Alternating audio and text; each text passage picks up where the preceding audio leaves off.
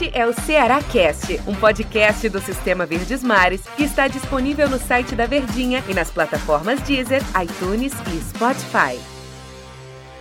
Fala pessoal, tudo bem? Turma boa? Um abraço para todos vocês, sejam bem-vindos. A gente está chegando aqui com mais uma edição do nosso Cearacast. Confesso com um pouquinho de saudade já, né? Afinal de contas, é o último episódio de pré-jogo. Não vai ser o último episódio da temporada, não, porque a gente ainda vai continuar conversando aqui no mês de dezembro com as atualizações sobre contratação, sobre renovação de contrato, dispensa de jogador, mas de pré-jogo é a última, né, rapaz?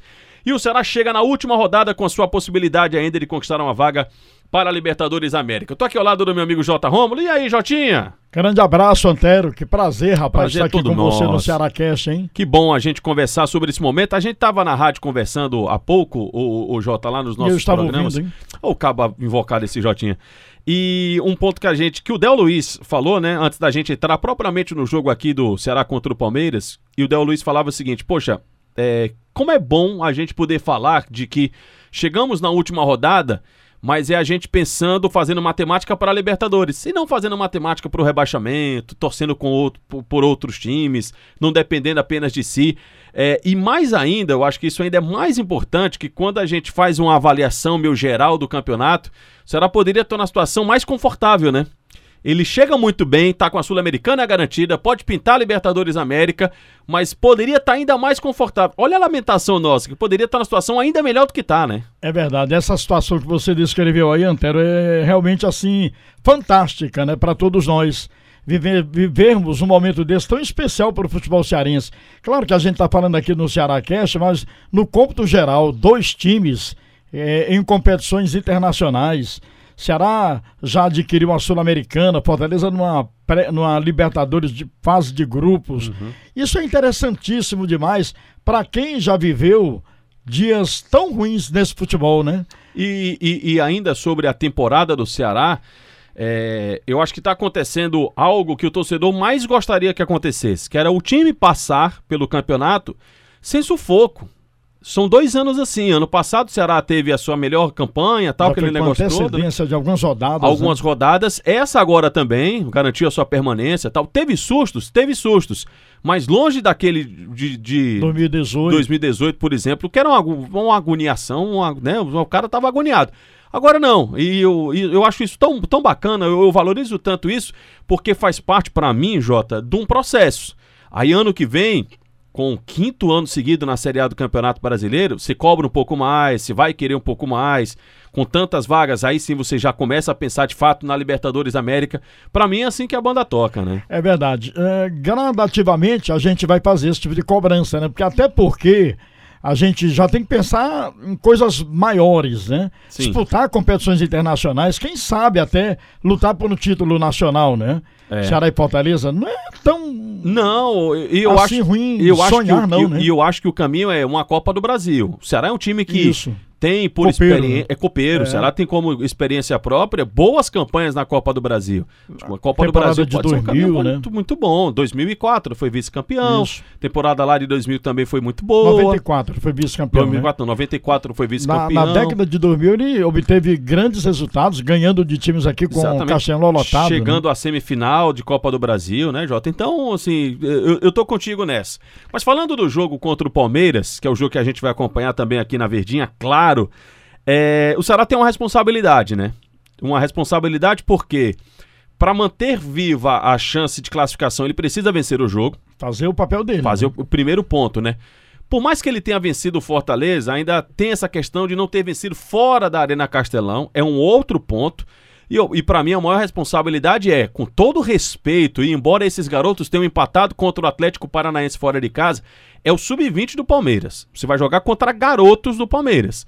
E quando você enfrenta o sub-20, você tem a responsabilidade de ganhar o jogo. Para mim, o Ceará tem a responsabilidade de ganhar o jogo e é o favorito para ganhar o jogo contra o Palmeiras. É verdade, Antero. Também corroboro com o teu pensamento, com a tua análise. Obrigado. Ceará tem que realmente ganhar desse sub-20 do Palmeiras para manter viva essa chance de ganhar uma pré-Libertadores, né? Agora, é claro, ele, ao mesmo tempo que estará jogando contra o Palmeiras, a não ser que tenha aquele jeitinho brasileiro, alguém vai atrasar, né? E pode ter certeza que alguém vai fazer isso. Vai acontecer com certeza. Levam né? uma puniçãozinha ali, pagam uma grana, mas acho que alguém vai fazer isso. É verdade. Aliás, muita gente deve fazer isso, Oh. né? Os, os envolvidos. Mas o Ceará tem que ainda secar de três resultados, dois times, Dois. né?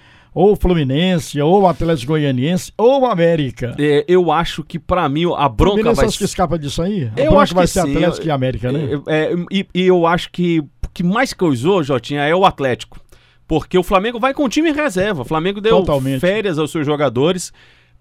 Creio que o América vai ter um jogo duro contra o São Paulo, porque embora o São Paulo esteja até mais atrás, também tem uma mínima chance lá. Verdade. Só que ele precisa torcer um- uma série de Mais resultados. resultados para que, que o Ceará, né? Será muito dois mais resultados. mais. O Fluminense pega uma Chapecoense já rebaixada.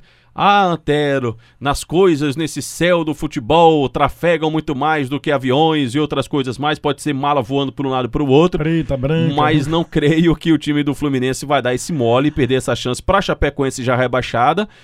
E o Atlético, pra mim, eu acho que pode enganchar aí no Atlético. Mas, futebol, né, Jotinha? É, futebol, Futebol. acontece, né? A gente não pode prever que, que vai acontecer, que o Flamengo vai perder, que o Atlético vai ganhar. Não, do- tudo acontece Do mesmo os 90, modo né? que eu tenho certeza que os caras que estão atrás do Ceará estão pensando assim, ó, a garotada do Palmeiras empatou com o Atlético, eles podem colocar um jogo duro contra Atlético o time do campeão da Ceará. Sul-Americana, né?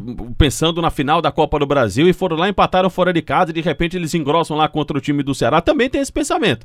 Mas pra mim, olhando para essa porcentagem, é o, o- o André até falou há pouco também, o André disse o seguinte, olha, a missão do Ceará, ela não é impossível.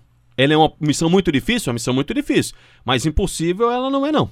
É verdade, não é impossível. Agora poderia estar numa situação tão boa se tivesse ganho aquele jogo do América, né, Antero? Eu tava lá torcendo, Ah, ouvindo você. E outra coisa, se ele passa pelo América naquele jogo, tô me lamentando até hoje ainda, viu, Jota? Poderia ele chegar na fase de grupos. fase né? de grupos da Libertadores. Ele poderia chegar na fase de grupos da Libertadores. Mas muito bem, amanhã o time do Ceará deve ter o João Ricardo no gol, o Igor Messias, Luiz Otávio e o Bruno Pacheco. Não, o Kelvin. Ou Pacheco Machado. Pacheco tá né? fora. Kelvin. Ah, rapaz, só uma situação. Eu vi um vídeo promocional do Ceará, o Luiz Otávio tava. Acho que o Ceará não, o Luiz Otávio não deve jogar. Não deve jogar. Eu vi um vídeo promocional e vi o Bruno Pacheco e Luiz Otávio, a não ser que seja antigo.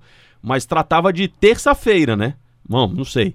Aí o meu campo com Fabinho Fernando Mas Sobral. suponhamos que o Luiz Otávio não joga. Gabriel. Gabriel Lacerda, né? Gabriel Lacerda aí. Bom zagueiro, Bom, né? bom zagueiro, não tem nenhum problema. Fernando Sobral e o Fabinho, Vina, Lima, Mendonça e creio que o Jael. o- Desculpa, o Kleber joga já que o Jael tá fora. É verdade. E o Ione Gonzalez também acho que não deve jogar, né? É. Então, Tem esse time aí dá pra ganhar do Sub-20 do É o Palmeiras. sub-20, né, Jota? É, Eu pontuo mais uma vez, pontuo mais uma vez, é o sub- sub-20. E só pra gente encerrar aqui o nosso papo, é, informação do André Almeida que tá lá no diário do nordeste.com.br barra jogada, cinco jogadores do Ceará que o contrato estão, os contratos estão terminando neste ano, os contratos de alguns empréstimos e tal. O Ceará não vai renovar com esses cinco jogadores, que são Jorginho, Ayrton, Ione Gonzalez, Gabriel Dias Klaus. e o Klaus, zagueiro Klaus. Esses cinco jogadores não continuam no Ceará pro próximo ano, né? É verdade. Se esperava muito, né? Por exemplo, quando o Ceará anunciou o Johnny Gonzalez, Jorginho, né? O, o Klaus, eu, eu acho um bom zagueiro, mas está na, como quarta opção, Foi né? ultrapassado pelo Gabriel, Pelo né? Gabriel, agora há pouco, Que é um né? baita zagueiro, né? O Jorginho, Klaus, Gabriel Dias, eu vi você falando que daria uma chance, né? Pois é, Ao Gabriel Dias. porque quando você coloca na balança, é, o Ceará vai continuar com o Igor. Eu acho o Gabriel mais jogador do que o, Do que Igor. o Igor. Mas o Igor tem contrato até o final de 2000, até 2023. E o Gabriel tá terminando agora. É um então- jogador mais novo também, né? o Igor. 23 anos tem o, o contra 27 do Gabriel. Então você faria uma renovação de contrato com o Gabriel para depois tentar vender, emprestar o Igor. O Ceará deve ter pensado numa logística mais simples.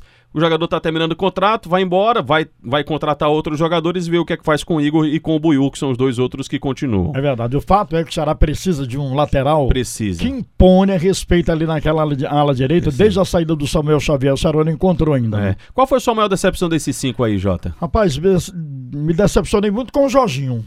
Eu achei que o Jorginho, eu tô contigo, achei que o Jorginho ia ser uma sombra pro Vina. Pois é, cara. Mas, Mas não rolou, né? não rolou. Não rolou. O Ione Gonzalez, pelo nome, pela Também. experiência internacional também. Eu achei que fosse rolar mais alguma coisa, mas não, mas enfim. Tomara que o Ceará tenha mais é, proximidade de, de contratações mais certas na próxima vez, né? É verdade. Jotinha, obrigado, hein? Valeu, Antero. Eu que agradeço por Que estar isso, aqui ao seu rapaz. lado, aqui no Ceará, Cast, vez nas redes sociais da Verdinha. Del tiver aqui, a gente não bota o Del, não. Faz eu É, e você, nós né? dois, né? Eu- eu e Legal. Quando terminar o jogo amanhã, depois de Palmeiras e Ceará, tem episódio novo. Tomara, já pensou? Ô, rapaz, Falando na classificação. Que maravilha. Vamos aguardar. Valeu, vamos Jotinha. juntos, vamos torcer juntos. Obrigado a todo mundo que acompanhou. Compartilhe esse nosso live e a é- é- esse, esse nosso áudio, melhor dizendo. E após o jogo do Ceará contra a equipe do Palmeiras, tem mais um episódio. Sempre tem episódio aqui do nosso Ceará Cast. Valeu, pessoal. Este é o Ceará Cast, um podcast do Sistema Verdes Mares que está disponível no site da Verdinha e nas plataformas Deezer, iTunes e Spotify.